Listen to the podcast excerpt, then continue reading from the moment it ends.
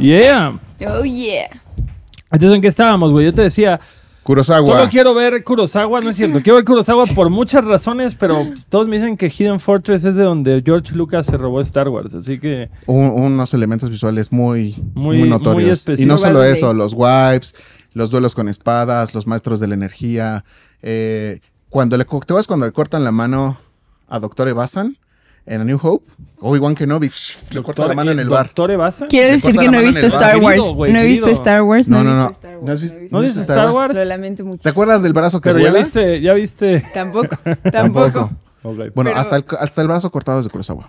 En fin, estamos de vuelta en Adultos Raros y, y- y optamos por empezar hablando de Kurosawa para que vean que somos unos mamadores, Me pero, encanta. pero no es cierto, estamos acá.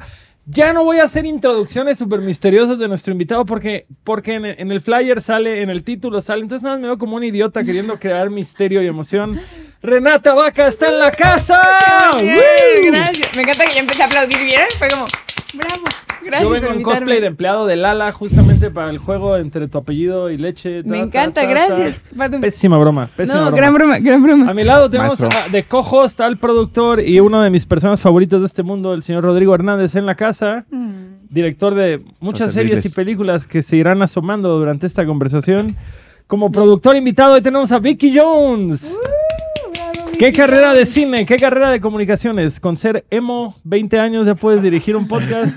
y tras las cámaras tenemos a Emiliano con un afro nuevo que se ve increíble. Esperemos poder poner un insert, güey, para que la gente vea el pelo de Emiliano cuando vea el podcast. ¿No, está, ¿No estaba así ese pelo? No, no, no, esto es nuevo. Es más, yo ni sabía cómo era su pelo porque siempre traía gorra. Afromulet de Glasgow. Era, era, era afromulet de Glasgow. Afromulet. ¿Qué? Sí, exacto, es como de Razorhead, totalmente. Gran look. Pero sí, Renata, qué gusto tenerte aquí. Mucho gusto porque no nos conocíamos hasta hace Y yo, 11 salud. minutos. Salud. Bien, hasta hace Cheers. 11 minutos. Bien, bien, bien. Salud.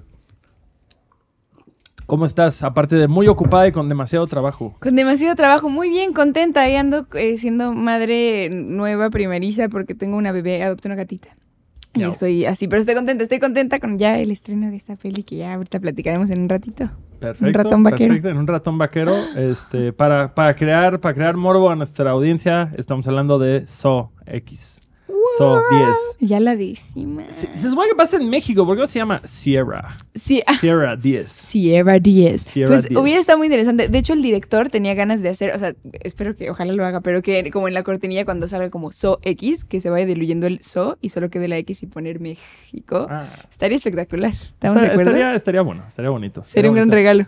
Antes de que entremos a la película que hay que promocionar, platícanos un poco de ti, de tu historia. Eh, hace un rato yo equivocamente te empecé a hacer preguntas sobre la música, porque sé que vienes de una carrera musical previo a una carrera actoral, pero tú me decías, no, mi rollo siempre fue actuar. Y también los invitamos a suscribirse. Suscríbanse. Ah, sí, sí, sí. Por favor, denle like a Exactamente. esto. si les gusta el cine de terror, si les gustan las entrevistas, píquenle a suscribirse, por favor. Qué bueno que tenemos al productor aquí para recordarnos bien. esas Muy bien, cosas muy bien. No le peguen a la mesa, gracias. No le peguen a la mesa y no digan verga, por favor. Hay que hacer un gran esfuerzo por no decir eso. Eh, pues sí, mira, la verdad es que creo que siempre me gustó la actuación, fue como el primer impulso en general, o sea, como fue como la primera cosa que dije a mamá, quiero hacer eso. Y eventualmente tomé clases de teatro musical y ahí descubrí que me gustaba la música también. Entonces siento que las dos como que la música, me encanta cantar y estoy todo el tiempo cantando y yo a veces puedo ser un poco annoying con eso, sí, pero, eh, pero la actuación creo que, creo que es como, como chamba, me emociona mucho más que como que la música como chamba. No es que no quisiera explorar eso en algún punto, pero siento que de pronto la música es todo el tiempo, tú lo sabes, ¿no? Pero todo el tiempo es como tú y todo el tiempo tienes que pensar tú, ¿qué onda tal? De pronto siento que en un proyecto de actuación, claro que está este proceso de castear y callback y callback y quedarte y tal, pero un poco haces tu chamba y sueltas. Hay cosas que ya no dependen de ti en ese sentido. Porque no tienes que estar como promocionándote a ti, sino al trabajo. O, o Sí, y un poco como que es eso, ¿no? De pronto tienes una serie en la que estás seis meses filmando y entonces tú, claro que repito, tienes el proceso este que es estar casteando, estar con incertidumbre, pero una vez que te quedas, lo haces, vas, chambeas, te pagan y entonces liberas y ya solo no sabes la suerte que va a tener el proyecto, pero sueltas un poquito como actor, ¿no? En ese sentido, siento. ¿Tú qué- qué Bueno, opinas? sí, además hay una cosa que es peculiar, que cuando estás haciendo un proyecto audiovisual hay etapas que son muy diferentes. Primero estás, por ejemplo, en, el, en los castings, luego en tus callbacks, luego trabajas, si trabajas con un director que trabaja los guiones, mucho trabajo de mesa, Claro. luego te hacen pruebas de maquillaje, luego te hacen pruebas de peinado, Pruebas de pruebas de, cámara. vestuario, pruebas de cámara, luego las escenas, de acuerdo a cómo arranca la película, tal vez escenas muy locas, empiezas por el final, ¿no? etcétera. Luego inclusive paran y te vas con la segunda unidad a hacer cosas de acción.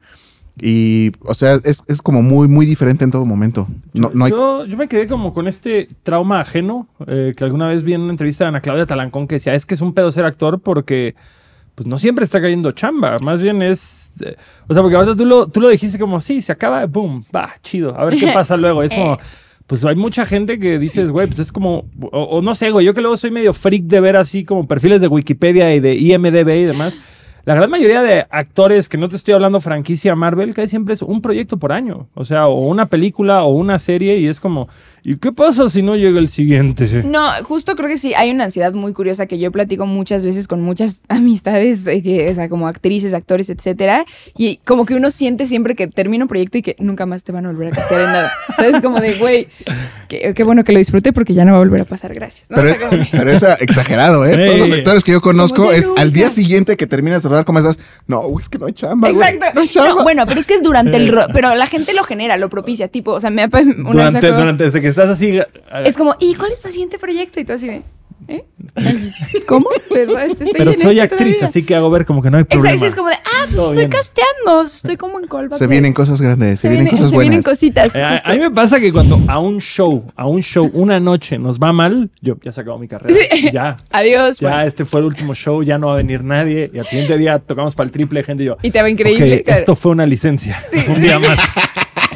Un día más de vida, Esto fue gracias solo un Dios tope en mío. la caída del abismo. Exactamente. Sí, es que pasa eso, pasa eso y justo creo que en general creo que, creo que nuestras carreras son un poco eso, ¿no? De, de ser, de ser resistentes como a los nos y, a- y de fe, pronto tener tener, fe. fe. Exacto. Te juro que sí, yo soy muy creyente de la fe porque va de eso. Al final del día creo que uno sí está accionando, o sea, como que creo que uno se tiene que estar preparando todo el tiempo en ese sentido y no meramente que estés tomando de que talleres o cosas, pero alimentándote, viendo pelis, justo platicando con gente que hace esto, escuchando música, como que nutriendo a tu artista, pero sí toca hacer las paces con la incertidumbre. De que empezaste a estudiar actuación a que cerraste tu primer papel, ¿cuánto, cuánto tiempo de preparación te aventaste?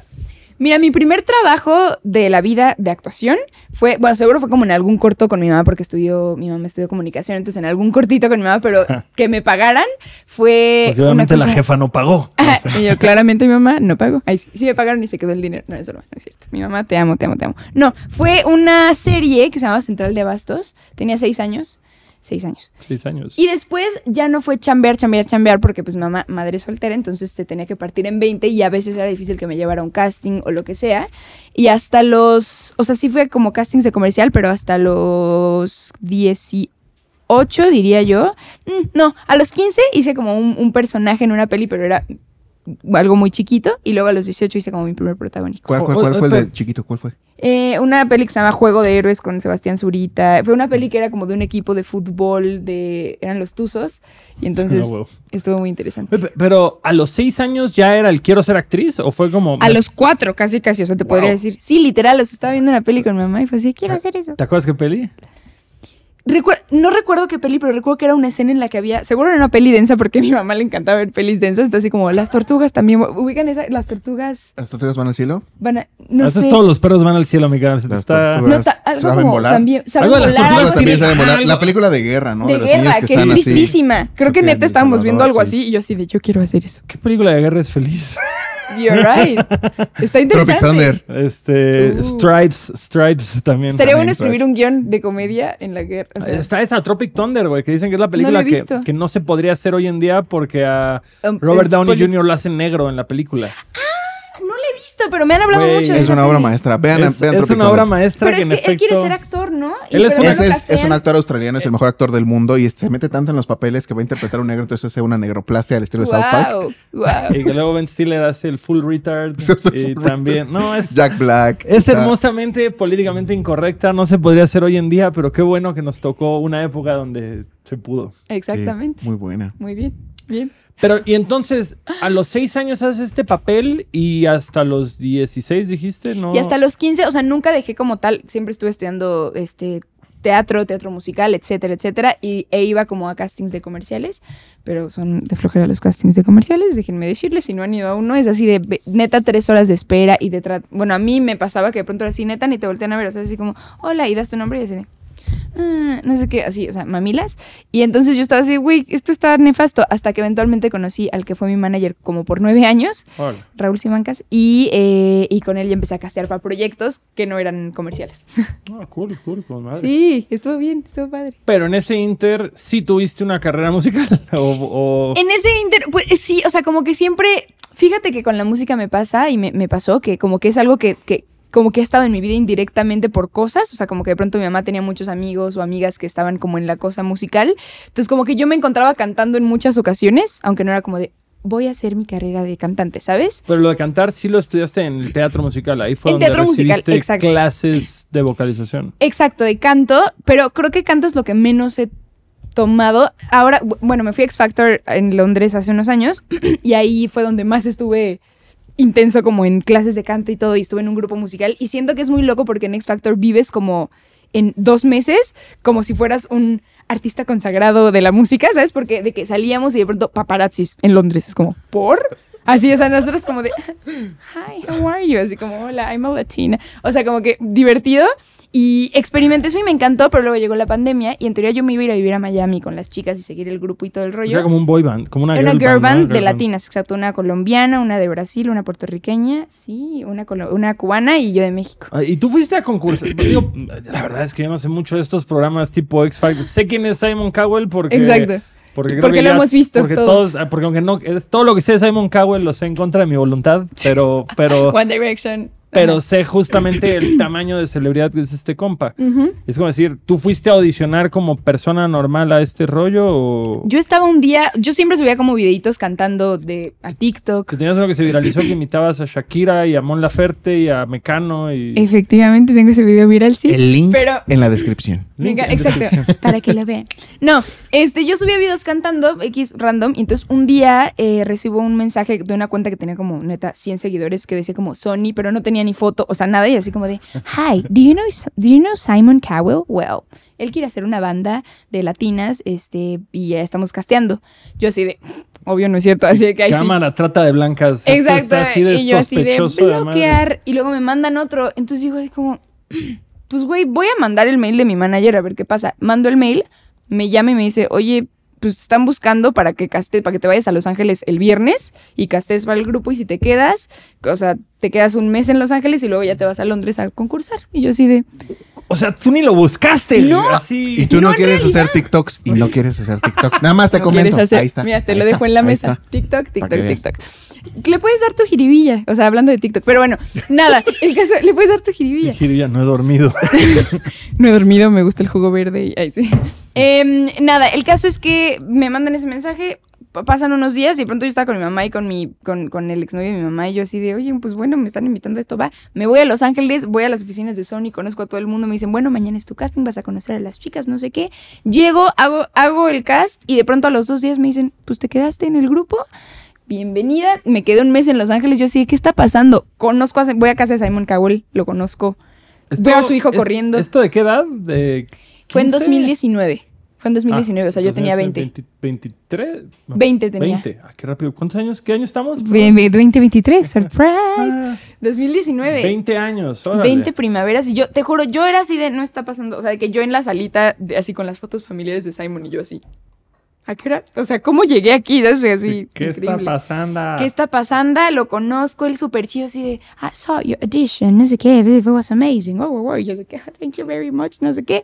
Termina eso, regreso a México, estoy un mes, luego nos vamos dos meses a Londres y llegamos a la final, a la final de X Factor. Fue muy ¿Y- loco. ¿Y ahí eran canciones originales de ustedes o...? No, hacíamos Covers. como mashups eh, latinones con de pronto alguna rola. O sea, por ejemplo, nuestro cierre fue All I Want for Christmas, porque aparte era ya eran cerca de Navidad. Pero hicimos Despacito, este, eh, Bad Guy combinada con alguna de J Balvin. O sea, como que así mixes Con ahí. alguna de Juan locos. Gabriel. Uy, hubiera estado Supongo que todo esto lo podemos ver en YouTube cuando lo investiguemos, ¿verdad? Exacto, nos llamamos, nos ¿Qué temporada llamamos es para buscarlo? B5. B5. Exacto, ok. B5. Ahora ellas siguen el grupo y se llaman Angel 22, son muy talentosas, si les quieren escuchar. Mm. Qué loco, ¿no?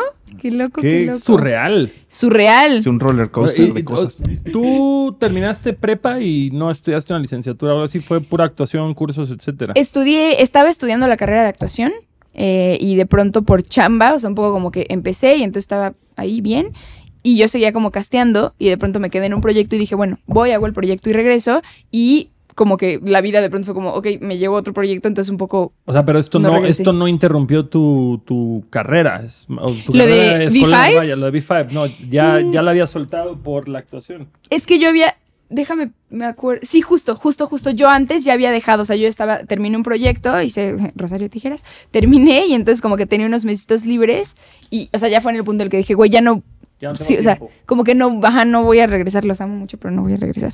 Pero, ajá, entonces ya estaba en, en otra onda. Yo ahí sí, en, en la total ignorancia, yo, vaya, yo estudié leyes y lo que le digo a todo el mundo es, Qué Ah, chido. muchas gracias, muchas gracias, lo, su- lo sufrí mucho, no me gusta, por algo celebro casi 10 años de no trabajar en eso, pero siempre digo, o sea, la escuela de cierta forma es como un muestrario de todas las ramas del derecho y, y aprendes entre lo que tú estás leyendo en bibliografía y trabajar en juzgados y demás. ¿Qué tan importante es estudiar actuación versus lo que tú haces por tu cuenta? O sea, es, es una duda genuina, porque si me dices, vas a estudiar medicina, por favor no aprendas en YouTube, güey. Vas a pido. estudiar comunicaciones, creo que hay tutoriales muy cabrones. O sea, no sé, por eso es mi pregunta, es qué tan, qué tan necesario es ir a estudiar actuación versus algo que tú puedas prepararte por tu lado, o tal vez con diplomados o cursos, no sé. O sea, bueno, y ella dice justamente que no estudió la carrera, nada, terminó. No la terminé, exacto. Deja de hacerme caras, por favor. No, no, es que ¿Qué piensas tú? siento cosas dentro de mi ser. No sé, es que sí hay, hay cosas como muy Que encontradas. chocan, ¿sí? Sí, que chocan, pero mejor yo- me gustaría ver tu respuesta. Pues yo siento que sí, es, o sea, sí definitivamente pienso que es importante justo tomar talleres, prepararte. Lo chido de, de- de- de esto es que hay muchos talleres, o sea, que justo cosas que te dan en la carrera las puedes tomar por separado tú. O hay muchos, repito, hay maestros increíbles, te puedes ir a Nueva York y tomar un taller increíble, a Londres, aquí en México vienen maestros increíbles, o hay maestros mexicanos también chidísimos. A lo que voy es que, claro que te puedes preparar, yo sí creo que es importante que, que busques prepararte, o sea, que sí tomes, así no sea la carrera, pero que vayas a talleres, que tomes cursos, que hagas cosas para, porque justo en la escuela lo que hacen es como, tú ya tienes tu cajita de crayolas para pintar, ¿no? Entonces en la escuela es como, ah, mira, ok, tienes esta roja también, tienes esta azul, prueba. Pero también sí pienso que hay veces que se les pasa de cocción el quedarse en la escuela, ¿sabes? O sea, tipo, y no me refiero a que no terminen, o sea, si terminan está increíble, pero hay veces, o sea, a mí me pasaba en, la, en eh, eh, donde yo estaba estudiando que de pronto mis compañeros era así como de, ay, no, no, es que todavía no estoy listo para ir a un casting, todavía no. Y yo, Mm. Es que si te esperas a estar listo, nunca vas a estar listo. Estudiante eterno, estudiante, Estudiante eterno. Y justo los maestros, hab- algunos o algunas de pronto era como que les metían miedo, como de, no, no, todavía no estás listo. Es como, güey, ¿cuándo estoy listo? No, es ir y partirte la madre y ver y ponerte nervioso y cajetearle y que se te vaya el texto y tal. Y así empiezas a aprender. Esas son las tablas también, estando. Y por ejemplo, hasta de lenguaje, ¿no? O sea, saber qué es el AD. Es, que solo estando en el set dices, ah, es el asistente de dirección, buenísimo. Ah, o qué hace tal persona, ¿no? ¿Qué hace un. etcétera? No sé, como que sí aprendes en la cancha. Sí, que es ahorrarte la vergüenza de llegar a preguntar el mero día. Que últimamente, si tuvieras que llegar a preguntar el mero día. Lo no pasa haces está increíble, güey. O sea, claro. y sobre todo si estás morro, güey, y inexperto, es como. ¿Y qué significa tal cosa? Ah, no, sí, mira, tal. Y sí, va a haber el mamón que te regañe, como en cualquier lado. ¿Cómo y, lo sabes? Sí, y la claro. gente comprensiva que te diga, es esto. Que te diga, amor". sí, Gastón, ahí está el catering. Ahí está el catering. Ahí es el catering. duérmete ahí, no des lata. Ok. Tómate box lunch. Exacto. No, justo. Y también sí siento que, o sea, por ejemplo, de, de- de diferencia, por ejemplo, en el set hay una cosa que lo he platicado con amigos, ¿no? Es en el set llegas y tienes que resolver. O sea, no hay manera de ponerte a. Claro que puedes probar y todo, pero siempre tiene, o sea, tiene que funcionar la escena. O sea, lo que voy es, todos estamos trabajando, hay dinero de por medio, hay tiempo de por medio, tenemos que hacer que funcione. En la escuela, en un taller, puedes ir a probar y puedes ir a cagarla, ¿sabes? O sea, como que puedes ir y decir, hoy quiero probar esto. E igual y no funciona y te das cuenta y chido, pero en el set es llegar a ser efectivo, de alguna Sí, manera. Sí, sí, sí. Hacer valer el tiempo que estás allá. Entonces las dos son necesarias, sí siento. Sí, yo, yo solo quisiera complementar tu respuesta diciendo que cuando tú estudias actuación, yo no he estudiado actuación de manera formal, me dieron algunas clases cuando estudié cine y he estado como muy cerca del proceso de gente que estudió actuación, que estaban en la ENAT o en el CUT. Eh, sí tiene, tienes razón en el sentido en el que hay muchas cosas que simplemente si tú lo traes puedes ponerte frente a la cámara y hacerlo. Pero también hay cosas que no puedes hacerlas de esa forma. O sea, si vas a actuar Shakespeare, así un Mm, mm, decimonónico o vas a hacer siglo de oro, claro. no puedes aventarte de, bueno, eh, voy a agarrar el texto y yo, yo empiezo. Yo soy Yago. No, tienes que, tienes que tener una formación. No, estoy ¿no? de. Y esa formación de alguna manera muestra ciertas cosas ya cuando estás a cuadro en cámara y hay gente que puede hacerlo. Cuando yo estaba de- en el CCC estaba de moda esto que todos querían, todos querían trabajar con no actores. Y un día un maestro Sigue estando de moda, sigue estando. al cual le dieron un Ariel de Oro, saludos al maestro Mura, dijo, "L- Rodrigo, el problema de los no actores es que no actúan. Y dije, tienes razón. Y para algunos géneros es fácil poner un no actor, porque si pones a tu tío que es carnicero a salir de carnicero en tu película, lo va a hacer perfecto. Pero mientras más elevado es el nivel de fantasía, creo que necesitas más herramientas. Entonces, por ejemplo, Vigo Mortensen siendo Aragorn, Mm. necesitas saber esgrima y necesitas saber hablar un cierto tipo de inglés y necesitas pe- cierta pero, pero, presencia. güey, y tú que tienes el canon de que has trabajado en producciones mexicanas y producciones gringas ahora, también el tiempo de preparación me imagino que es muy distinto, ¿no? O sea, como que en Estados Unidos me da la impresión que tal vez es más holgado el presupuesto y tienen más tiempo para hacer todo el trabajo de preparación y en México es más correteado. Siento que ahí sí depende mucho de cada proyecto, porque por ejemplo, justo hablando, ¿no? Ahora de eso, en realidad no es como que así la- la- el tiempo de preparación. Claro que de pronto habían ciertas cosas, sí, sí hubo cierto tiempo de pre justo para ensayar hasta ciertas cosas en las trampas, ¿no? O sea, que eran complicadas y así era como ponte y a trabajar con stunts y lo que sea, ¿no? O por ejemplo, también hay otra producción que, que hice una serie que se llama Familia de Medianoche em, y tuve como... De Apple con Joaquín Cosío. Bien, gracias, Boom. sí, justo, pum, pum, pum. De Joaquín Cosío, Eh, best. Perdón, no te interrumpo. Lo amamos, Joaquín Cosío, te amamos, cochiloco. Em, nada, entonces tuvimos tres meses de preparación, que estuvo increíble, y filmamos, por ejemplo, toda la gente me decía como de, güey, ¿cómo crees? O sea, filmamos, filmamos 10 capítulos en seis meses. O sea, qué rico. Dios. Todos los días Dolly en el set, Uf. ¿sabes? O sea, como que licencias que justo a veces uno no se puede tomar y, y fue en México, ¿no? O sea, sé que estaba justo Apple y la Reigns y toda la banda chida, pero pues, güey, podíamos darnos el chance. Y a veces, o sea, como que agarrando, por ejemplo, hay gente que dice como yo jamás haría una novela o jamás haría un- cosas así. El ritmo que te dan las series rápidas, o sea, tipo, por ejemplo, Rosario Tijeras, que son, hice 80 capítulos en seis meses, o sea, imagínate la diferencia. 80, entonces yo tenía de pronto 24 escenas al día. Yo pasaba, o sea, y aparte todos los días. Entonces yo, y yo no era la protagonista, cabe destacar. Me estaba cambiando, así me estaban cambiando para la siguiente escena y yo estudiando porque imposible, o sea, yo no era o dormía un poquito o, o estudiaba. Entonces decía, ¿Con apuntador? no, no, me, me las, Madres. me las chingaba O así. sea, de- Pero estudiando mientras me cambiaban, yo así de, sí, taca, taca, taca, sí, ponme esto. Estudiando la escena que venía a hacer. A lo que voy con esto es que el ritmo que te da de delivery, justo de decir, tiene que salir, tiene que salir. De pronto te vas a una película como, vamos a poner el ejemplo de Heath Ledger en eh, cuando fue el Guasón. Él tenía un shot, uno, para explotar el, el- el- el- el El hospital. hospital. el hospital en esa escena que es icónica, un shot. Entonces, cuando tú ya aprendiste de pronto a decir, tengo que solucionar, tengo que solucionar porque tengo una toma, eso te lo da. O sea, ese rigor de pronto de una novela que tienes que chingarte 24 escenas, te lo da. Estar ahí es como de, y es una producción gigantesca, ¿no? O sea, a lo que voy, la que de Heath Ledger. Que curiosamente en ese ejemplo es muy interesante porque en, en esa toma falló, falló el dispositivo, Y no sé si te acuerdas. Sí, que lo usó y empezó a pegarle, dice, dices, "Claro", y de repente cuando empieza a tallar que se pela. Sí.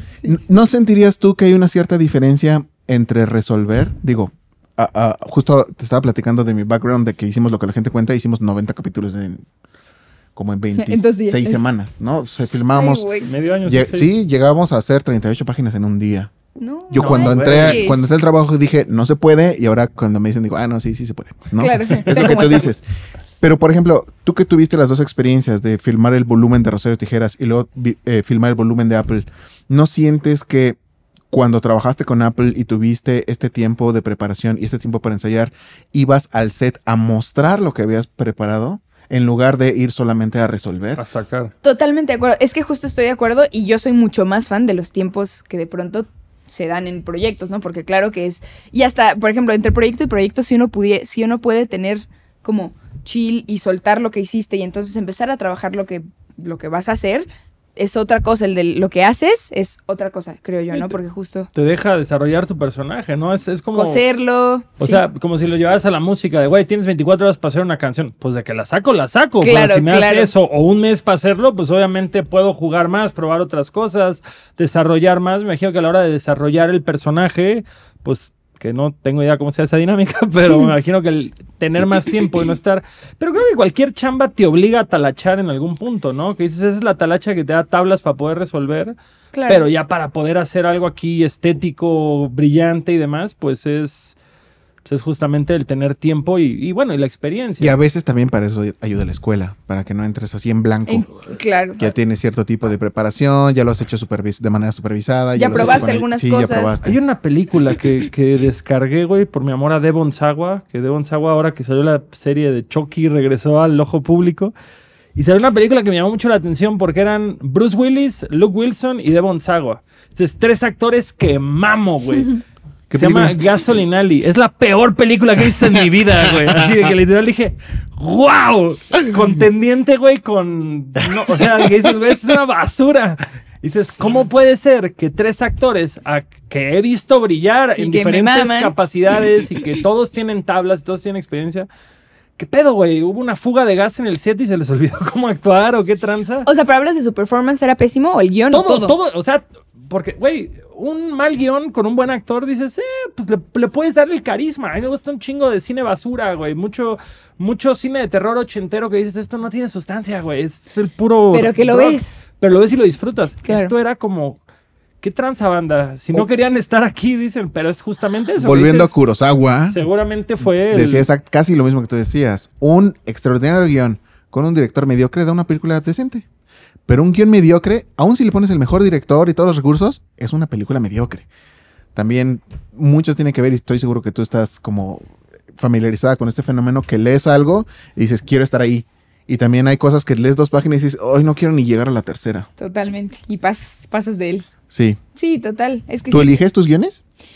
Mira, todavía no estoy en ese punto, espero llegar algún día. Ahí sí, así de, oh, Renata, toma, la siguiente película de Christopher Nolan. Y yo, ah, sí, gracias. Espero algún día, ¿No- pero... ¿Nolan es su favorito? Así, director de ensueño Nolan. En activo. Porque ya mencionaste a Joker y ahora Nolan. Ya yo lo vuelvo, viendo un exacto. patrón Tú estás ahí, viendo ¿eh? un patrón. Me gusta mucho, híjole, Javier Dolan me gusta mucho. Él sería de mis sueños. Guillermo el Toro me gusta mucho también. Maestro del toro. Maestro del Toro, del si está viendo esto, que sabemos que es fan. Caste- ah, sabemos que es fan de este, Sabemos claramente. que es fan. Por fa- Castéame, gracias. Sí, no, mira, todavía no estoy en ese punto. Sí me ha pasado, sí he tenido regalitos al corazón de cosas, sí, de justo de proyectos, como de, oye, me gustaría tal, o, o gente que me ha dicho como, oye, había pensado en ti, pero es, es muy emocionante que te pase eso, pero no estoy todavía así de que nada más me caigan los guiones, ¿no? Tristemente. Pero sí procuro, la verdad es que siempre he tenido la fortuna de poder, de alguna u otra manera, o sea, decir como, sí me, o sea, como, ok, me, me castearon, sí me gustó este proyecto y además me gusta, o sea, me, me, me gusta y me emociona, o sea, y sí he dicho que no a cositas que no me hacen sentido o que siento que no le van a sumar en este momento a mi carrera por lo que sea, ¿sabes? O sea, sí, he- sí he Claro. podido tomarme esas Es el lujo, claro, que hay mucha gente que es como, güey, ocupo chamba, lo que Sí. caiga es bueno, güey. Sí, sí, y pero y también creo que, que justo hace, lo vi en una entrevista que dio hace poquito este eh, Gael García, decía, em, la carrera también se hace de los nos. O sea, ¿sabes? Como Sí, de los sí. nos que das. Porque al principio siento que a uno, o sea, como que como actor siento que uno quisiera estar en todo, ¿sabes? Como que a mí me, a mí me pasaba y que sé que a muchos nos pasa, ¿no? Es como Y a Nicolas Cage le pasa. Ajá, Exacto. Esa es la enfermedad de Nicolas Cage, sí. No, y, y es lo que critican mucho del mexicano, que el mexicano no sabemos decir que no. En general, En claro, general, poner y- límites. Y, y sobre todo hasta con los compas y demás, es como, güey, terminas haciendo cosas que no quieres hacer Nada más porque... mm, nada más por... que- y tenemos que aprender a decir que no y que la gente no se ofenda porque no quieres estar en su película culera, güey. Está culera tu película, no quiero estar. No. Oye, pero a ver, antes que nada, ¿cómo vamos de tiempo para que no tengamos bronca? Porque ya es No, 12 pero yo lo estoy gozando, ¿eh? Ay, sí. Es un, es un Zoom lo mío, así que puedo tomarlo aquí, literal. Ah, ok. En perfecto. cinco, en cinco hay que hacer un break. Si quieres, continuamos. No, no, no, continuamos. en todo caso, continuamos. podemos llamar a. podemos llamar a que si no quieren hacer películas que no quieran hacer, suscríbanse. suscríbanse a este canal, suscríbanse a estas redes, suscríbanse a todo. Por favor. Y así les caerán puros proyectos que les gustan con Christopher Nolan. Y aprenderán a decir que no. Y aprenderán a decir que no después de suscribirse. Solo así va a ser mágica. así, Suscríbanse, es gratis. es gratis. Además de So X, ¿has hecho otras producciones americanas? O... Hice una peli que todavía no se estrena. a- eh, Estuvo hace poquito en un festival en Mammoth, en así cerca de Los Ángeles, em, que se llama Dreamer. Y es una peli que es una ópera prima de un director que se llama Mohit Ramchandani. Él es eh, originario de la India, pero creció en Estados Unidos. Y es una película que habla eh, de... Es, un niño que su papá lo vende en la frontera. Y entonces sí, llega a una sweatshop donde pues está lleno de personas que tienen ahí como que las venden para human trafficking, para child trafficking, sí, está densa, está densa. Em, tiene un cast muy chido, está Alfredo, em, el chileno. Ay, creo que vas a decir Adame. No, ay, sí, no. no, también. Eh, este chileno, es, Ca- es Castro, Castro, Alfredo, Alfredo Ah. Castro. Em, está Paulina Gaitán, está Diego Calva, está Andrés Delgado, que es un gran actor también. Eh, eh, hay un cast muy, muy, muy chido. Em, entonces está Adriana Paz también. Eh, nada, es esa peli que hicimos hace ya varios, varios años. Y espero que algún día salga, ¿sabes? Como que siento que ha sido un caos esa película. Este. Mm. Eh, ha sido un, ca- un Se caos. tardan en salir luego las películas que a los distribuidores no les gusta lo que dicen. So, si estás hablando de shred, shops y human trafficking, la gente va a decir, bueno, en mi experiencia, es que esto no es familiar, es que esto no es comedia, es que esto sí. no ¿Dónde reúne la, a la familia. ¿Dónde la vendo? Ajá, esto no ¿de qué vende palomitas, sí. Que la, que la venda Eduardo Verástegui, carnal. Ya ves, aquí. Sí. Oye, Pues sí. y por ejemplo, eh, tú que tienes tanto tiempo actuando y desde muy joven y haciendo proyectos, ¿no te sucede que de repente te gustaría que te castearan diferente? O sea, porque muchos amigos que tienen mucho tiempo actuando toda su vida dicen que ya están tipificados. Mm. Inclusive dicen, no, es que yo, yo en los castings voy contra tal y contra tal y contra tal y contra tal porque todos somos hombres y todos tenemos esta edad y todos tenemos Este así. físico, sí. Exacto. ¿Te pasa? ¿Y Me- sabes quiénes son tus enemigos?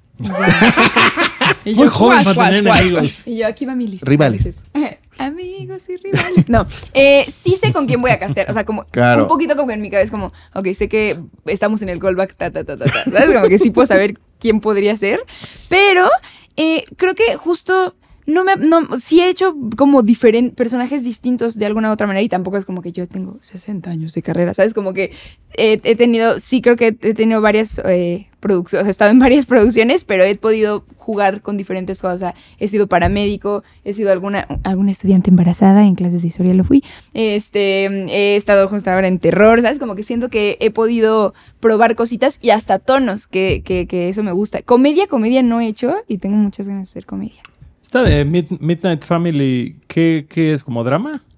Es un drama, sí. O sea, drama tampoco. No, no, sí, sí, sí, es muy drama. Tiene de pronto algunos puntos medio ligeramente comediosos, no, pero es drama, drama. Drama per se. Que se supone que eres estudiante de medicina y, Y estudiante. Ah, estudiante de medicina y paramédico. y paramédico en la noche en ambulancia familiar. Familiar con entendí. Joaquín Cosío, Diego Calva y Julito, hermosísimo. Bueno, se llama Sergio, el niñito que castearon. ¿Y, ¿Y esa cuándo sale esa serie? Yo espero que en cuanto acabe el strike.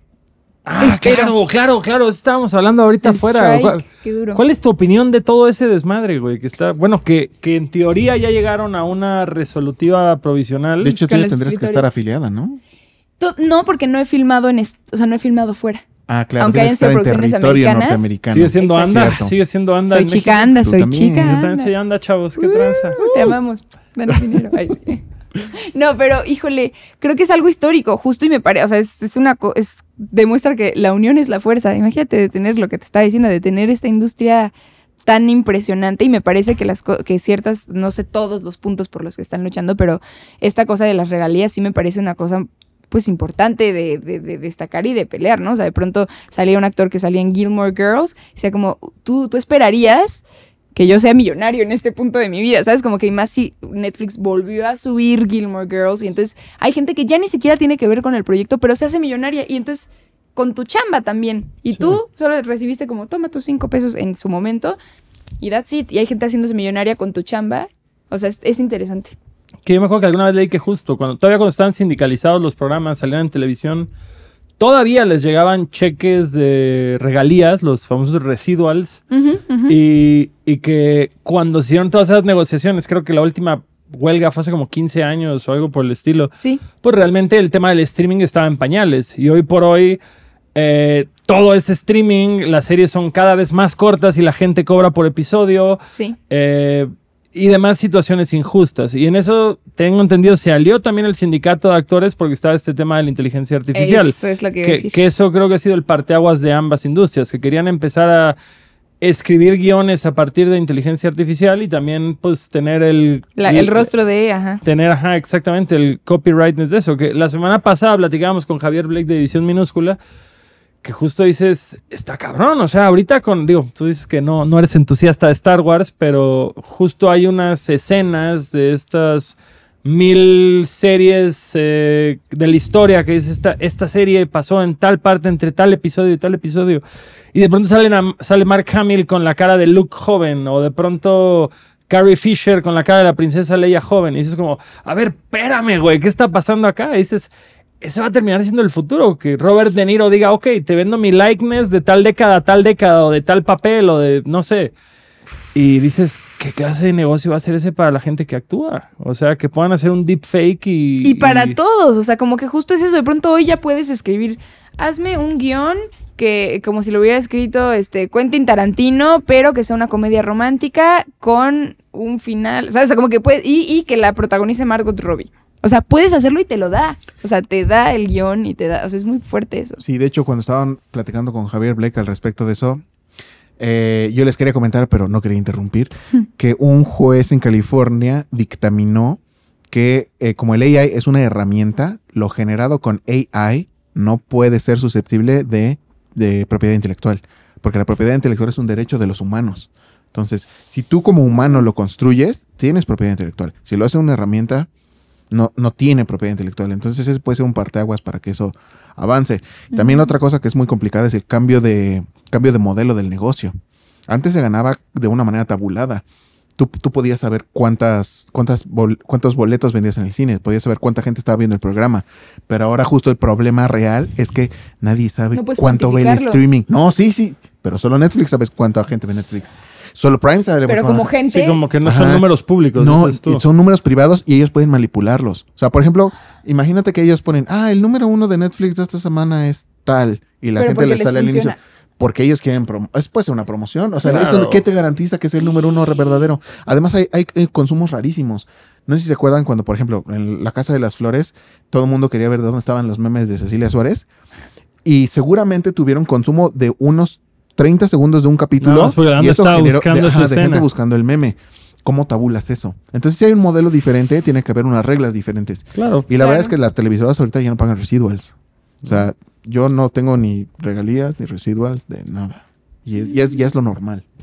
Qué fuerte, sí. Y, y dices justo, es una de las industrias más longevas y redituables que existen y volteas a ver justamente lo que ganan los inversionistas versus lo que gana pues actores, bueno, y de- déjate actores y directores, que mal que mal tienen pues, un sueldo dependiendo sus trayectorias, pero todo el staff el encargado, todo el crew. Está cabrón. Dices, güey, eso es un, es un abuso, es una ridiculez. Sí, y es gente que sea, que, o sea, la- las, las personas que se hacen ricas es hacerse más ricas y más ricas y más ricas y entonces la en realidad no ve nada la gente que en realidad, las manos que realmente se ensuciaron para que esto sucediera, ¿sabes? O sea, Exactamente. es duro. Ah, qué mundo. Esperemos Qué que se acabe pronto y que se consigan cosas chidas. También hasta los artistas de VFX entraron al strike, ¿no? Yo vi que recientemente se, se añadieron. Sí, pues entró todo, que escritores, actores. Deberían entrar los raperos ¿No mexicanos viste, también. ¿No viste el desmadre que se le hizo a Drew Barrymore por ese pedo, güey? Porque Sí, Drew por Barrymore... el programa, ¿no? O sea, ella tiene su talk show y pues obviamente tiene guionistas en su talk show, así como aquí en Adultos Raros tenemos un cuarto de guionistas, Sí. cuarto de al lado, obviamente. este, Obviamente. y pues se fueron a huelga y se le hizo fácil agarrar otros guionistas y no, hombre, se le volteó el mundo Se le volteó. y salió el efecto que ahora se conoce como, Never Been Sued. no, más bien como, Never Been Seen. Lo que dicen que la única vez en la que ves a un actor de Hollywood sin maquillaje es cuando está pidiendo disculpas. Disculpas, claro, Ah, claro. no. Que pasó mismo con Ashton Kutcher y Mila Kunis Sí. ahorita que salieron a defensa de Danny Masters y entonces ahorita sale Drew Barrymore triste y sin maquillaje pidiendo Exacto. disculpas En TikTok. Y una Wow. semana después ya se resuelve esto y todos dicen, güey, hubieras esperado una semana, Drew Claro, Barrymore. sí, claro, Por sí. favor. Pero, ni modo, yo siempre voy a querer a Drew Barrymore, pero estuvo Sí, chaca eso, Sí, estuvo sí, chaca. estuvo. Pues lo que pasa es que lo que decíamos, o sea, el guion es la, la- el La esqueleto de la, de la historia. Sin, sin un buen guion no hay, no hay para dónde Pero ir. también llega este punto en el que, güey, digo, es bien feo decirlo, pero qué tan cliché y simplificado ya está el arte del guionismo, güey, para que una máquina lo pueda hacer y pueda competir contra lo que viene siendo la tele de relleno. Por- Porque digo, güey, sí, hay grandes, grandes series como los Breaking Bad y los Better Call Souls, pero también cuántas pinches series de relleno no hay para llenar espacio y hacer volumen. Ese creo que le acabas de dar al clavo. Justo una cosa que es muy interesante es, antes de los streamings, cuando tú haces una película o tú haces un programa, es más, hicieras lo que hicieras, el hecho de sentarte frente a, a tu computador, escribir y luego ir al set, tú estabas intentando hacer lo mejor posible, o sea, una obra. Ahora ellos quieren llenar, o sea, serie, a serie, exacto, es como un Walmart de productos. O sea, si tú quieres comprar a un producto verdaderamente fino, tal vez vas a ir con el Ah, artesano que lo produce, porque no, en cambio Walmart es, tenemos de todo. Eso es Netflix, tenemos de todo. Ah, comedia hay un chingo, terror hay un chingo, eh, suspenso hay un chingo. Y eso es lo que les da dinero, el volumen. Entonces, pues creo que los únicos que podríamos hacer la diferencia somos nosotros los consumidores, es decir, solo voy a consumir cosas específicas Esto. por calidad. Pero Sí. pues mientras haya gente que consume por volumen, ¿qué podemos hacer? Yo ya vi tres veces la de The Bear, güey. Yo nada más veo cosas buenas varias veces. Es lo que voy a decir. Ay, sí. Sí, sí es duro. Siento que se hacen mucho. Digo, como actor, de pronto como actriz, eh, el hecho de que haya tantos proyectos, pues justo es como, bueno, puedo castear para muchos, ¿no? O sea, me pueden castear para muchos proyectos, pero estoy totalmente de acuerdo en que de pronto se hace se hace paja y justo eso hace que, o sea, como que creo que es importante y en, y en México, ¿no? Por ejemplo, hace ratito tú mencionabas, este, haces un proyecto por año, ¿no? Por ejemplo, en Estados Unidos se pueden dar el lujo, yo he visto entrevistas de muchos actores que es como uno, dos proyectos máximo al año, pero viven increíble porque les pagan Increíble. increíble, entonces Sí. pueden darse el chance de, me preparo, no sé qué, filmo esta película, pon tú en cuatro meses, y luego descanso, descanso, tal, pero tienen para vivir. Aquí, de pronto, lo que te pagan no es así que digas, "Uh, hay proyectos, hay proyectos y sí, pero, pero de pronto no es la regla que te paguen increíble, ¿sabes? Entonces es como, pues tengo que hacer más porque si no, ¿cómo le hago? ¿Cómo pago la renta? O sea, en, en promedio, ¿cuántos proyectos estás agarrando tú al año? Depende, pero yo creo que sí unos dos, dos, ya si nos fue muy bien, tres. Tres pero también ya está en los tiempos y luego aparte con cosas de exclusividades, de que está cerrado aquí, no puede ser prota durante esta cantidad de tiempo en tal. Oh, Tú algo me platicaste igual de HBO que pasó con un amigo nuestro. Sí, un, conocido al que le mandamos saludos secretos. Eh, algunas series, por ejemplo, cuando vas a estar que tienen secuelas, dicen, nosotros queremos hacer de esto temporada 1, 2, 3 y 4. Entonces, obviamente, tú tienes que estar con nosotros más o menos en estas fechas. Entonces, las tienes que tener libres para nosotros. Sí, tengo y que ser tienes que ser opción. exclusivo. Siempre tu primera opción. Entonces a mí hace poquito me acaba de pasar algo que me dolió en el alma, que había, sí, sí, sí, sí, en el alma, sí. Eh, estaba casteada para un proyecto que me emocionaba mucho y todo el rollo y ya estaba, le hice callbacks a- hasta a la protagonista del proyecto le hice porque justo no podía, pero, o sea, cosas de contratos que no sé ya ni siquiera si yo los puedo decir aquí. Pero el caso es que me tuve que bajar de un proyecto porque una cosa de exclusividad con, un con otra serie que, que tengo. Pero es más como por el tema de tiempos o es como, no, te tienes que afiliar a nuestra televisora o a nuestra productora. Es por nuestra- esquema de negocio. O sea, si ellos lo que van a, ellos hacen su proyección y dicen, nosotros vamos a vender de hacer tres temporadas de esto. Más temporadas no es costeable, menos temporadas tampoco es costeable. Entonces necesitamos tres temporadas. Y si ya eres un personaje cuya cara está, está ahí, pues ni modo que no te hagan un contrato en el que digan tienes que seguir viniendo para que sea nuestro Claro, porque negocio. un poco de- dependo de ti, o sea, y depende de la importancia del personaje, ¿no? Si Claro. eres la protagonista de esa serie y que un poco yo decía como, ok, son happy problems, o sea, Sí, no estoy sí. pudiendo hacer esto porque estoy siendo protagonista en esto, ¿sabes? Como que es como, ok, todo chido, pero claro que duele en el alma, duele en el corazón. Siento que en Estados Unidos se hace muchísimo más, o sea, sí en todas las series que haces, hice una con Netflix que se llama Dale Gas em, y tenía como de, harás, dale gas. ¿Viste Dale Gas? Dale gas. Es que un amigo Alfredo, saludos Alfredo, escribió Dale Gas. Saludos, Alfredo, qué emoción. Pues sí, yo Sí. ahí estoy, ahí estoy, véanla por favor si quieren. Ahí sí, es de carreras underground y así. Bueno, el caso es que tenía como esta cosa de eh, hará su mejor esfuerzo, en el contrato decía, hará su mejor esfuerzo por hacer la segunda y la tercera temporada en caso de que se hagan, ¿no? Justo, no se hizo y todo chido. Qué- qué- qué- qué amigable contrato. Hará ¿eh? su mejor, sí, sí, sí, pero hay otros en los que es, te chingas y vas a estar. No me importa Sí. dónde estés, vas a estar. Cláusula 4.9. No te chingas. vas a estar. Exacto, así, pero en English, ¿no? Pero también depende de la magnitud del proyecto. Hay proyectos, por ejemplo, Game of Thrones, ¿no? Que tienes una idea. Tú quieres estar ahí, güey. Tú no vas Exacto, a eh. buscar más. Pero a, a lo ya. que me refiero, eh, eh, cuando ves el timeline de la ruta crítica de lo que se va a hacer y cómo se va a hacer, casi casi desde que entras te, te dicen, es que tú eres Jon Snow y dices, ok, voy a tener chamba siete años, ocho años. Justo. Y el problema es que también muchas producciones de mi querido México, que como me duele México, hay días en los cuales, por ejemplo, en televisión, no en plataforma, pero en televisión, los guiones van saliendo a la semana. Entonces ni, si- ni siquiera sabes, Sabes qué en va a Rosario. Tijeras ni siquiera sabías qué iba a pasar la Sí, siguiente semana, estoy casi seguro. Oh. Claro, exacto, sí, sí, sí, sí, exacto. Ah, benditas telenovelas. Benditas telenovelas. Si, si alguien te preguntara así como, güey, ¿cuál sientes tú que es la actuación más chingona que has hecho así que le- quiero que se me juzgue por mi obra, güey? ¿A, a cuál mandarías a ver, güey? No, está fuerte, no manches. Bueno, no top sé. 3, top 3, top 3. Que tú digas, me rifé, Me, me, rifé rifé. por la banda.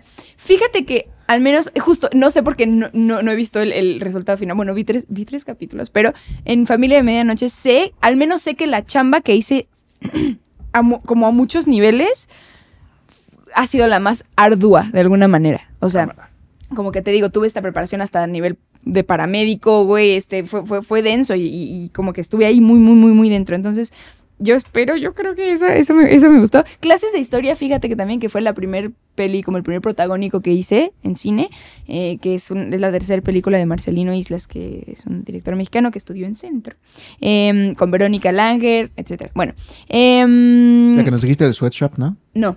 Eh, Ah. No, o sea, que sí es uno de los personajes. Sí. Fíjate que ese también, sí, siento que estaba mucho más chiquita y el... Pero creo que sí, creo que tengo una muy buena escena en esa película que me gustaría que vieran en algún momento. Cuando salga, chicos. cuando salga la veremos. Exacto. Sí, Todos los que estamos viendo este podcast la veremos. es un todos. Y compromiso. los que ya se suscribieron, si no se han suscrito, suscríbanse Amigos, otra vez. Por favor, es gratis. Bien. Ya, bien, ya, exacto. Denle a la campana. Denle la campana. De notificaciones. Pero sí, miren, vean Familia de Medianoche cuando se estrene. Ver qué les parece. No, jalo, güey. Aparte, yo, creo- yo creo que Apple ha estado sacando muy buenas series, güey. Sí, justo eso me Creo que justo a diferencia de, de algunas otras plataformas. Sin quemarnos, cigarnos, sin chamba por. Exactamente, porque sí las queremos mucho, contrátenos, por favor. Pero creo que.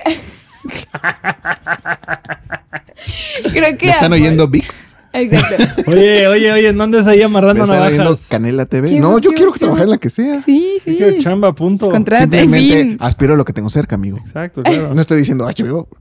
Pero sí, Pero también. ¿por Sí no, sí se está sí alto, se bien. puede, tírale alto. sí se puede. Tenemos alto, soñemos en grande. Pero Apple justo siento que es que no es, o sea, no saca así de que 60 mil series. O sea, es como de. Se toma el chance. Siento, al menos eso parece. O sea, como- Hasta donde yo sé, Steven Spielberg es el director creativo de Apple, ¿no? De Apple TV. ¿Lo habían Ah, nombrado? sí, me acabo de enterar. No, de hecho, por eso tiene tanta sci-fi. Y la verdad es que la mejor serie que he visto este año, que es Severance, es de Apple TV. Y, la- y- y de hecho, hace una semana leí un artículo que está catalogado como el, el, conte- el- el- el streamer de mejor calidad, o sea, relación costo-contenido, es Apple TV. Ay, qué Por emoción. mucho. Espero Sí. hacerle justicia con Familia Media. Pues yo me imagino que sí. Hay un gran cast. La neta, el cast está bien chido. O sea, sacándome a mí de la ecuación, el cast está bien chido. Está, o sea, está Joaquín Cosío, Dolores Heredia, Oscar Jaenada, está Yalitza, Diego Calva. Eh, Tú, tú eres protagónica ahí, ¿no? Puro peso Sí, pesado. somos. Peso, puro peso pluma. Sí. Está. está no, no, no. Em, está. Wow. ¿Eso fue un Eso- aviso o un Exacto. accidente? ¡Qué miedo! Eh, se ¿Tienes fue la protagónico onda. tú? ¿Tienes Sí. protagónico en Familia de Medianoche? Sí, los protagonistas son eh, como los cuatro personajes que están en la ambulancia todo el tiempo, que son justo Joaquín Cosío, que es el papá y tiene tres hijos, que son el personaje de Diego Calva, que se llama Marcus, el personaje de Sergio Bautista, que eh, se llama Julito, y mi personaje que se llama Marigaby. Entonces estamos... a- Y cada uno eventualmente en el, en el día, en los días, vas siguiendo las historias de cada uno de los personajes que tienen sus respectivas complejidades. Y en la noche, pues ya vamos todos a atender pacientes en Qué la chingón, ambulancia. como Bringing Out the Dead. Eso iba a decir, justamente, ¿viste Bring Out the Dead? No. De Scorsese. No, Vela, güey, es buenísima. encantar esa madre. Justamente trata de conductores de Y ambulancias. te va a servir para tu segunda temporada para Güey, cranear y cosas. aparte, y a aparte la cinematografía, güey, Scorsese. Sí, está güey. Bueno, Scorsese. Sí, güey, Scorsese patrón. De hecho, es. Nicolas Cage, John Goodman. Nicolas Cage haciendo un buen papel. haciéndolo los bien. Yo soy Team Wow. Nicolas Cage. Yo soy súper Sí, yo Cage. también, yo también. Nos cae Sí, bien. sí hay demasiado relleno, pero Mandy. lo bueno, Mandy. Pero mira, Mandy. factura mucho, factura ¿Y te mucho. gusta el cine de terror? Por lo me, que sabemos. me gusta el cine de terror, ¿eh? Me gusta. Tuve una temporada cuando estaba más chiquilla en el que consumía mucho cine de terror. O sea, mi plan era de que llamarle a mi primo y decir, de, güey, fin de semana de terror. ¿Top Y nos- 3? Ok. So, na- ay, ay, Ah, no, son 10. ¿Diez? Exacto. Me encanta la X. Soy X. No, me gusta. Hay una que se llama El Coleccionista. Uf, Sí, sí, muy algo. buena, El muy güey de la buena, máscara. Muy Güey, buena. esa es Muy buenísima, buena. me gusta mucho. Hay una que veía, se- no sé si es tan buena, la tendría que ver otra vez, pero 30 días de noche. Sí, 30 Days of La Night. de vampiros, los ¿no? De vampiros. en- Es muy densa, exacto. Sí, es sí, densa, ¿no? buena. Y era Basada en buena. un cómic también, sí, está chingona. Ush, esa la veía muchísimo y también me gusta la de Están entre nosotros.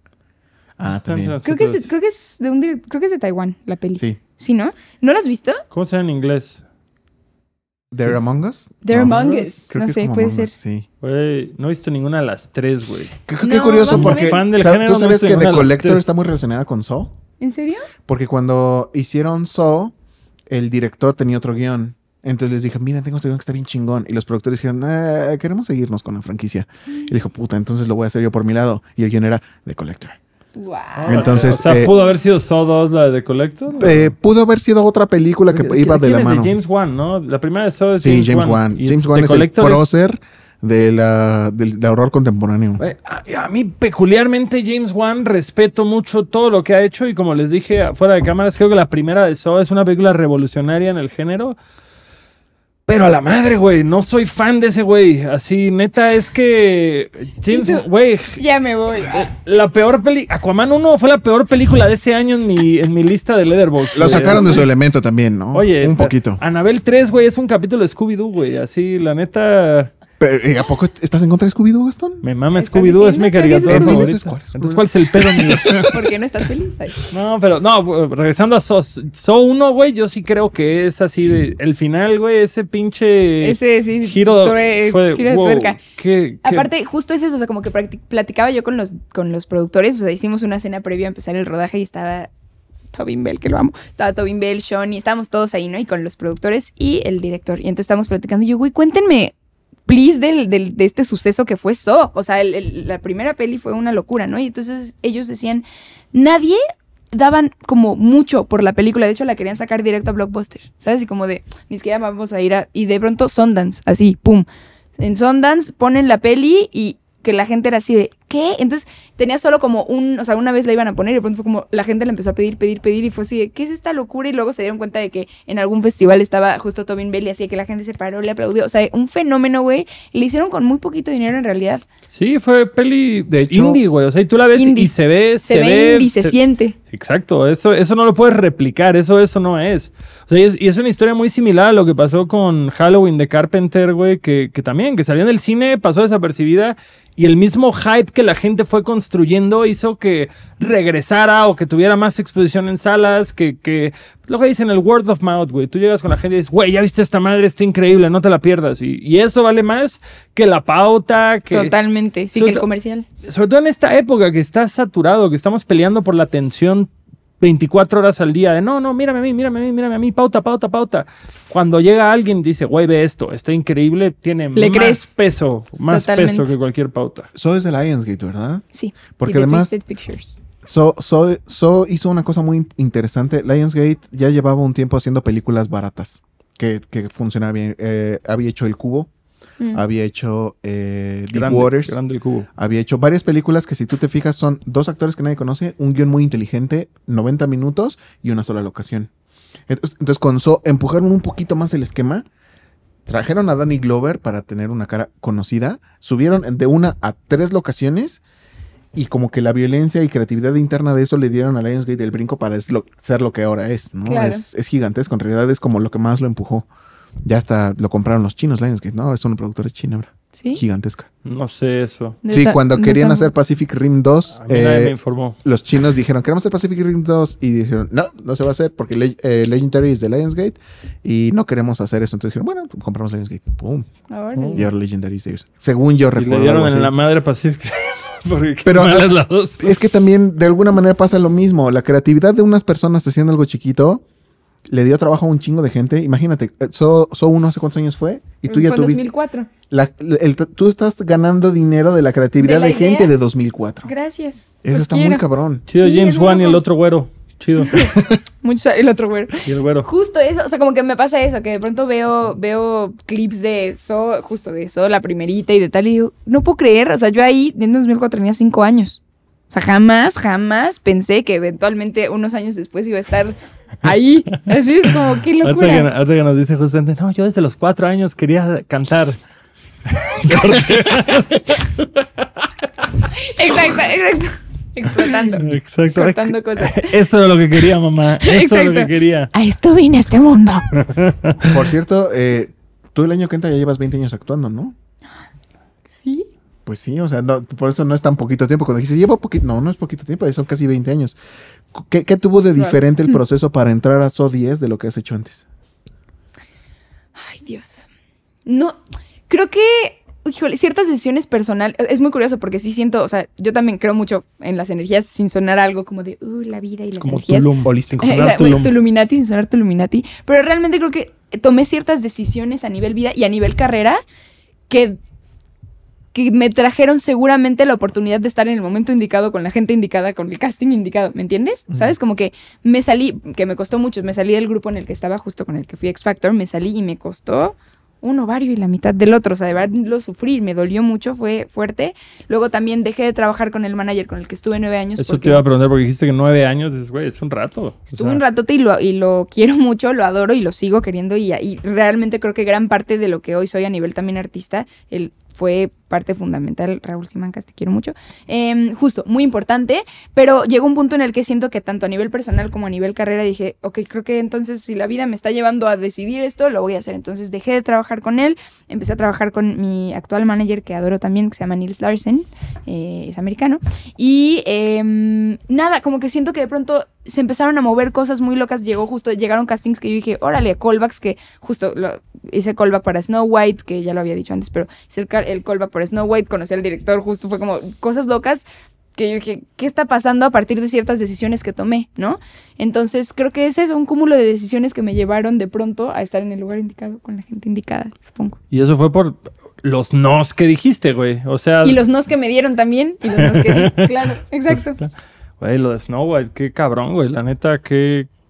Pues dices, bueno, últimamente, aunque no hayas quedado para eso, la experiencia de decir, órale, ahí estuve, güey, estuve en la línea final para entrar, dices, va. Cualquier carrera hay rechazos, güey. Entre más rechazos acumules, más Más cosas. creces. eh, exacto, más creces y más. Y es un indicador de las oportunidades que te están llegando. Eso está chingón, güey. Total. Sí, no, para mí fue muy, muy, o sea, justo cuando desde que me, desde que me avisaron, así te digo que yo tengo el mail ahí, lo quiero guardar para siempre, así de, Marcado ¿tienes callback para hacer Snow White? Y yo, what, that's Muskis? Increíble. Y, y, y trabajar con, aunque sea en el callback, con Mark Webber fue padrísimo, o sea, fue como de, güey, estoy trabajando con este güey que ha dirigido, o sea, que dirigió 500 días con ella, que me gusta mucho, ¿sabes? Como Ah. que, y loco, muy loco la experiencia. Según yo, según yo, Mark Webber empezó haciendo videos para Green Day o algo así. Era como de. ¿Videos musicales? ¿En videos serio? musicales, según Qué yo. chido. A ver si no lo estoy confundiendo, ya hice el ridículo. Le estoy cambiando el, no sabemos, pero sí. Y en general, no sé, para el público fan del terror, Soex, ¿qué, qué, ¿Qué onda con qué pueden esperar? ¿Qué Sin spoilers, por favor, sin spoilers. Sin spoilers, por favor. Ya tuvimos mucho con la escena del, De la- los ojos, De los ojos. Sí. No, está dentro, está, está fuerte, está fuerte. Pues fíjate que creo que es eh, el guion, creo que es un guion redondito. O sea, justo que creo que es un guion que eh, pasa que de pronto a veces en las pelis de eso siento que de pronto entraban directo al mambo de las trampas. ¿Sabes? Como que es de una ya, trampa, trampa, trampa, trampa y ni siquiera sí te contaban un poco del background de las personas y así, pero como que siento que es más, ok, las trampas, that's it, un poquito, ¿no? Y en esta creo que es muy interesante que sigue, o sea, creo que complejizan mucho más el personaje de, de Tobin Bell, ¿no? Este, de John Kramer, justamente lo, lo complejizan más. Eh, las personas que están en las trampas, siendo que logras conocerlas un poquito más, entonces te identificas también viendo Creas- las trampas, te importan lazo, más. ¿no? Exacto, ajá, o sea, tampoco es que la película te cuente 10 horas de la historia de vida de todos los involucrados, pero siento que un poco es como, ay, sí te duele más cuando pasa algo o sí te da gusto cuando pasa algo, ¿me entiendes? Entonces, siento que tiene eso. Creo que, creo que regresan cosas que hicieron que la gente le gustara mucho la franquicia, ¿sabes? O sea, desde personajes hasta la manera de hacerlo visualmente, como que está súper justo, hasta la corrección de colores muy del So 1, So- ¿sabes? Como que de esas temporadas. O sea, está, la verdad es que a mí me gustó mucho. Mi mamá no es el target de la peli, pero ya la vio. Esa frase la he oído tanto. Exacto. No es- se ha escuchado mamá no es el tanto target de la peli. no es el target de la peli, sí. Pero aún así, te lo juro que le gustó mucho y estaba, estaba así de, uy, es que, o sea, estaba, estaba ahí enganchada de la película. Y de hecho, a mí se me hace un poco triste que luego, por ejemplo, parafraseando a un amigo que tengo un amigo mecánico que obviamente su película favorita, su saga favorita es Fast and the Furious. Y un día le pregunto, ¿qué tal las Tengo seis? un amigo que es sicario y su película favorita. No, no mames. Pero le digo, ¿qué tal las seis? Dice, de la verga. ¿Por qué? Tiene un chingo de historia. Yo, Ah, no hay coches. Sí, no, no hay carreras. ¿Qué fue? Entonces de repente yo digo, qué feo, ¿no? Que Entonces a tu compa homicida serial no le va a gustar Exacto. So te- 10, Sino que huevas son, tiene un chingo, un de, historia. de historia. No, pero hay mucha trampa, ¿eh? También, o sea, arranca, sí arranca, así, minuto cinco. Ay, sí, no, sí, sí hay una trampa. O sea, sí, sí está así. ¿Tuviste que hacer un recorrido por las películas de Saw para hacer Ah, la eso, eso quería preguntar. Dice las nueve ahí de. No vi todas, porque incluso hasta el director me dijo, güey, no las veas todas. O sea, me dijo, no las veas todas. y tú, a ver, a ver, Renata, ¿qué pasó? ¿Qué pasó? Y me borraban de la película. Solo por esto. No, me dijo, mira, ve, quiero que veas, por favor, que te claves en ver la 1 y la 2 y también por algo importante por el. O sea, me dijo, quiero que veas. Es que ya diciendo cosas. Quiero que veas al personaje de Amanda. De- Amanda, Amanda. Ay, ay, ay, ¿Qué tal la escena cuando eh, cae la alberca de jeringas? hermosísima, Ay, qué dolorosa. Amigos, escena. Qué dolor, ¿qué? Vean esa escena. Qué- Uf. uf. No, tienen escenas muy. eh, Por ejemplo, empezando la 2 cuando se tiene que quitar no sé qué Ah, del sí. ojo. O Güey, sacar. ¿Qué se tiene que sacar? ¿Una llave? una llave una que llave tiene atrás que del tiene ojo. atrás del güey. ojo. Güey, cállate los ojos. O sea, cállate Por algo los este, ojos. este género se llama atrás. torture porn. Torture porn, totalmente. Torture güey. porn. Eh, Oye, aparte yo soy súper, súper, súper, súper chillón. Yo estoy sintiendo todo lo que veo en la pantalla, Híjole, güey. por Yo dos me- soy. Pues, oye, vamos a verla juntos. Por favor, para sufrir juntos así de la mano. Sí, por favor, por favor. ¿Qué le está pasando a esos, a esos güeyes? Los Lombrices con sal. Así como, era de lombrices con sal full. Pero era muy divertido en el set ver. pues sí, sí que- Así. Eh, ver de pronto extremidades de personas, porque aparte es muy chistoso porque obvio te hacen réplica exacta, ¿no? Entonces de pronto así una cabeza de alguna persona que aparte sí conoces y que has cotorreado con ella y de pronto ver su cabeza tirada en el piso es como, sí, sí, sí, sí. hola, ¿cómo estás? Güey, si yo, si yo dirigiera una película de terror, tendría un güey nada más documentando atrás todo, güey, porque creo que justamente algo que es tan serio, tan visceral, tan impactante, es lo que da para las mejores fotos humorísticas cuando no están tratando de ser serios, Oh, güey. exacto, totalmente. exactamente. sí. Comedia. Pura. comedia, claro. Comedia pura.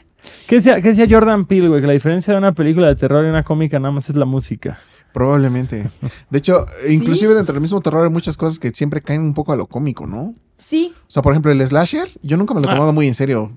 No hay slasher serio. No, Siempre total. es medio chistoso. Hay una cosa medio como. Me pasó el otro día que estaba platicando con uno de mis compañeros actores en la película, con Octavio Hinojosa, que quiero mucho. Y entonces yo le decía, güey, a ver, es que él no ha visto la película, ¿no? Entonces yo le dije, como, vi, y, desde el set, a mí había veces que su personaje me hacía reír. Pero él me decía, no, güey, ya me chingaste. O sea, como que doy risa en la película. Y yo, no, no das risa. Pero es que hay una cosa justo de este, como eh, su personaje está todo el tiempo como, please, please, John Kramer, please don't do this. Please, why are you crazy? Are you nuts? Así como diciendo cosas, güey. Entonces, a mí yo decía, güey, es que es rosa ligeramente, pero no que, no que se ha cagado ni que su chamba hubiera, al contrario, lo hizo increíble. Pero justo hay una cosa humorística en el terror y en el drama también a veces que te pasa. Entonces, pero creo que es un gran acierto. Tal cual. No, y- y que- mira, yo siempre que veo algún documental que está hablando de Viernes 13, de alguna de estas, es como decir, todos nos estábamos riendo en el set y ya que vimos la película terminada, es como, a la madre. O sea, Sí, ¿qué tranza con esto? ¿Tú ya viste la película terminada? Uh, Y nos van a invitar a la premier, ¿verdad? Salud. Este, ya fue no- la premier, güey. Ya la van a No va a estrenar haber, este jueves. no va a haber premier por No, todo lo no del strike, justo. Ah. Oye, yo estoy muy triste. Iba a haber premier en Los Ángeles, en Nueva York, en México. Y a un amigo eh, traumándome me dice, y también en Shanghái iba a haber una. Y yo, ay, ya, traumándome. Pero por algo pasan las cosas y espero que venga No, otra sí cierto. Sí, sí. Ahora muchas premieres también están en Beijing, güey, Shanghai, por el mercado. Miren, espero que se acabe pronto justo el strike. Digo, no solo por la película, sino que se Porque acabe. quiero mi premier, ¿oyeron? Sí, Por sí. favor, chavos, No, chicos, por favor, pónganse las pilas. No, obviamente por todas las cosas chidas que están luchando y que ya se acabe, porque aparte hay muchas chambas de gente. Justo regresando al crew, ¿no? De pronto hay gente que lleva esos cuatro meses sin chamba, ¿no? O sea, sin chamba y teniendo una familia que mantener, etcétera. Pero espero que se puedan hacer cosas ya después de que acabe el strike para, para poder promocionar la peli. Digo, que ya se haya estrenado, se estrena, pero. Así que amigos, siempre, siempre apoyen las protestas, las huelgas, porque al final del día es para luchar por los derechos de todo Los el humanos. equipo, de los 100%. seres humanos. Arriba los humanos, abajo la inteligencia artificial, el lema de este podcast. Me encanta. bueno. Amigos, Renata, ¿algo más que quieras agregarle aquí a la charla? A esta charla, estuvo muy Esta- buena esta, esta charla, charla. muchachos, la disfruté mucho. No, te agradecemos mucho porque sabemos que estás haciendo el press junket y que ahorita estás en llamas y también todo esto se cerró eh, de último minuto. En así dos que te agradecemos mucho que hayas podido darte una vuelta al estudio de adultos raros. Pues la pasé muy bien, aquí invítenme cuando Bueno, a, a mí sí me gustaría que nos platicaras. eh, No, no terminaste de contestar. A chingo de ¿Con madre qué? con mi despedida Chingo. entonces. No, no, no, solo, Chido, gracias. solo una cosa, solo una cosa, solo una cosa. ¿Qué, qué tipo de, de personajes y con qué directores te gustaría trabajar? Porque nos- este, como que estábamos empezando a hablar de Nolan, pero nos fuimos por otro lado. Ah, o sea, quieres entrar al ñoñeo, güey. Nada Me más para saber, nada más para saber. O sea, no, no, me encanta el ñoñeo. Es que, es que hay mucha gente que dice, no, mi sueño es hacer algo de época, o mi sueño es hacer ciencia ficción, o mi sueño es trabajar, no sé, con, como tú decías, con Dolan. Pero ¿qué, qué personaje te gustaría ser? Uy, es una pregunta interesante. Porque yo, yo, yo siento que muchos actores siempre están luchando con su typecasting Sí, sí. y eso, eso, eso a veces los saca un poquito de lo que quisieran hacer. ¿A ti qué te gustaría hacer? ¿Qué tal que alguien lo ve y te jala para eso? Y me jala, muchas gracias. Este, pues algo de fantasía me gustaría muchísimo. O sea, eso me gustaría mucho explorarlo. Y algún personaje como. Pues siento que a veces, como que igual y por mi personalidad, igual y a veces me pueden castear para personajes mucho más. Bueno, no, también tenía más rudos. Pero a ver, me gustaría algún personaje que tenga alguna cosa psicológica muy específica. ¿Sabes? Como algún. Hay al- al- algo que trabajar justo a nivel psicológico mu- muy peculiar, o sea, tipo sociópata o como una cosa así. ¿Algún ejemplo que pudieras poner en un personaje ya existente, güey? Es un Anthony Perkins aquí, Psycho. Pues, pues sí, pues algo, estoy pensando, estoy pensando. Por ejemplo, me gusta, digo, eso ya es, es, es una cosa que además de algo que sí pasó, ¿no? Pero como Jeffrey Dahmer, ¿sabes? Como que siento que la construcción es muy interesante, o sea, ¿sabes? Como que de pronto el decir todo esto que uno repele claramente, ¿no? O sea, como historias atroces y cosas y mentes que dices como, "Güey, ¿cómo crees? O sea, ¿cómo crees que esta persona hizo eso? De pronto el meterte en esas aguas y explorarlas y decir como, a ver, ¿desde dónde me agarro para darle sentido a esto sin juzgar al personaje yo? Porque porque no puedes estar, o sea, justo como que Nietzsche justo dice eso, ¿no? Como que no puedes estar juzgando, tienes que ser amoral, amoral en el arte en general, ¿no? O sea, como que tienes que Objetivo. Sí, es pum, solo son las cosas. Cuando las estás haciendo, claro que como persona uno tiene sus criterios, ¿no? Pero algo así me parecería muy interesante de explorar. A ver qué tal. Como The Shining, como... Exacto, exacto, exacto, exacto. Se va volviendo Perderlo, loco. perderlo, Como Polanski, como El. Inquilino. El inquilino de Polanski. ejemplo. Película de terror favorita de mi novia. Mm, gran película. Gran película. Saludos a tu novia. Saludos, Andrea.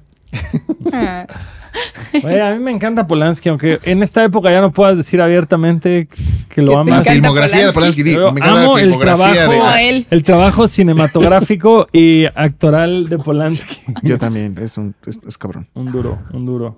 Una amiga me regaló una playera que dice Directed by Polanski. Yo, sabes que agradezco mucho esa playera, que pero, nunca voy a usar en público. Pero no la voy a usar. pero va a ser un tema.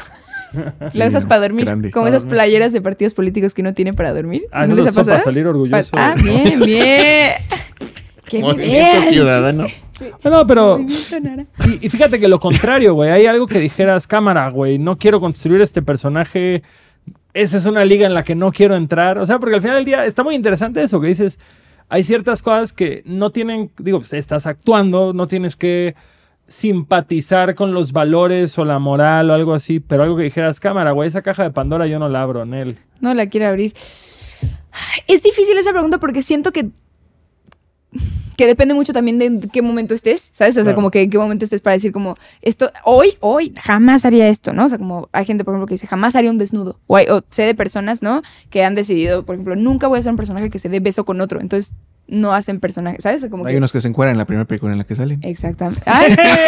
¿Te encueraste en la primera película que saliste? El, el señor director llegó y me dijo, Gastón, ¿quieres ser famoso? Encuérate. Te tienes que encuerar. No, ¡Wow! pues sí, ¡Qué tuve- fuerte! Tuve un desnudo y me mataron. Eh, ya fue spoiler, voy a censurar eso, pero bueno. Tengo una escena de sexo, entonces sé que algún día voy a ser una artista pop famosa porque Uh. todas las grandes artistas pop tuvieron un desnudo empezando su carrera. Bien, me gusta eso. Ok, bueno, ya luego me dicen qué proyecto es. Sí. ¿Está Luego- bueno? Luego lo ves. Luego lo ves. Pues todavía no sale, todavía no sale, pero saldrá. Y Pero, Eh, pues nada, eso siento que, que, que, que sí, que estoy abierta en general a, a- a las posibilidades. Creo que es muy depende del guion. O sea, ni siquiera es como que algo de jamás ser un personaje que tal, tal. Es el guion, si te vibra y así sea una cosa que dices, güey, uy, no sé, pero que esto me hace sentido, me, me rifo. O sea, como que siento que aprendes también en eso, ¿no? O sea, como que cuando abres tu, justo, checas tu rango, ¿no? Es puedo hacerte comedia, pero comedia enfocada en no sé qué, o una farsa, o un, ¿sabes? Como que no sé, siento que... ¿Y es- escribir o dirigir te interesa para un futuro? Yo voy a preguntar no? lo mismo. Ah, Inclusive gané. también producir por Pero- Marta Gareda, que también es una empresaria. Martita Gareda, que es una CEO, sí, está cabrón. Saludos a Martita Gareda. Te amamos. Em, Ven al podcast. fíjate que fíjate que sí traigo una idea justo rumeando de una de, de eh, yo, en lugar de empezar con un corto, no, yo, ¿de una serie? Ay, sí. No, pero es que siento que da para una serie. Una saga. Ella, ella- una ondita Game of Thrones, así Una que 10 fran- años. Una franquicia. Mira, hay que soñar en grande, ya lo dijimos. Oye, Pues sí, sí, sí, sí. Traigo ahí una idea, entonces como que obviamente siento que justo a nivel, yo le tengo mucho respeto a eso porque como que no tengo, o sea, no, no tengo idea como tal. Obviamente a partir de leerlos como que tienes nociones de cositas y así, pero lo respeto mucho, entonces como que tengo la idea y como que tengo ahí en mi compu, me compré solo una, una compu solo para escribir y también para tomar mis clases de francés que estoy tomando, pero em, tengo la idea de eso y me gusta mucho escribir canciones, entonces es muy diferente, es otro universo, pero... Claro, totalmente. Yo quisiera dirigir un musical. Ah, yo invítame a tu Vamos a regalarte Save the Cat esta Navidad para que te motivemos a escribir guiones. Save the Cat. Ah, claro, es, es una, es una. Es el libro que te enseña fácil a hacer guiones. Gracias, va, jalo. No, yo lo leí, es muy bueno. O sea, te, te explica. Así como cuando es una canción que dices intro, verso, coro, verso, coro, puente, coro, se acabó. Eso es una canción pop. Esto es. Aquí hace una película pop, aquí hace una película pop. Esto no es memento. Aquí no vas a. No vas a hacer Pulp Fiction, no vas a hacer memento. Claro. No vas- es. Quiero hacer una película Que funcione. taquillera Disney, estos son los pasos a seguir. Y la neta sí es como de. Tiene mucho sentido todo lo que Blake Snyder puso en Sí. ese libro, que él escribió Cheque en Blanco, que Sí. muy divertida comedia de TV Azteca. Te voy a hacer- Pero bueno, sí, en efecto. Pues muy- a- a- agradezco el libro y si no lo voy a comprar, pero si me lo dan en Navidad. Sí, pero con gran poder viene gran responsabilidad, ¿eh? Exacto. Así es. Si escribo algo, les aviso. Bueno, te, te- te digo que me ayudes a, a- a ver qué onda. O sea, No, yo encantado, ¿eh? Encantado. A mí me encanta. Me, lo tallereas. Sí, por favor. Gracias. El patrón.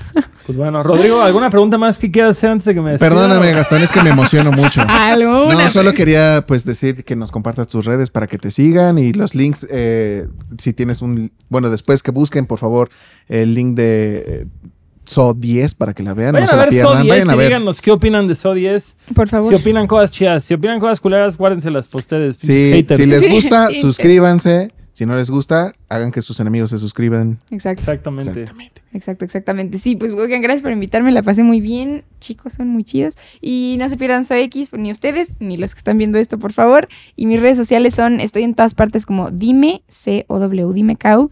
Muy original, va que en inglés, como bueno. Bien. Grandísimo. Bien, por bien, favor, ¿no? por favor, cuando seas una estrella de Hollywood big time, no lo cambies nunca. O sea, va a haber Estados Unidos. Compromiso, compromiso que se queda como dime, dime cao. mantente humilde, mantente Mantente humilde. humilde, mantente dime cow. humilde. Pero aparte en inglés, en inglés, o sea, siempre que en Estados Unidos si me piden mi Instagram es como Dime Cow. Es Dime. como la vaca diamante. Vaca- de rapero, Dime Cow. Dime Cow. Sí, podría ser mi alter ego. Yo, yo. Dime. Cow. Ese es tu nombre de trapera. ah, ah, Exacto. The count in Dime the Cow. house, motherfucker. Suena bien, ¿eh? Y vamos a darle un shout out a nuestra amiga Marien Ferré, que fue la responsable para que se pudiera hacer amo, esta Mariencita. conversación. Marien la mejor, nuestra socia del Bazar de Bandas, que también ya estuvo aquí en Adultos Raros. Y pues bueno, suscríbanse, dense a la campanita de ahí, ping, para que se les notifique de esto. Renata, muchísimas gracias por ser parte de Adultos Raros. Gracias a ustedes, yo los quiero. Los TQM y suscríbanse a Adultos Raros, por favor. Por favor. Por favor. Chao.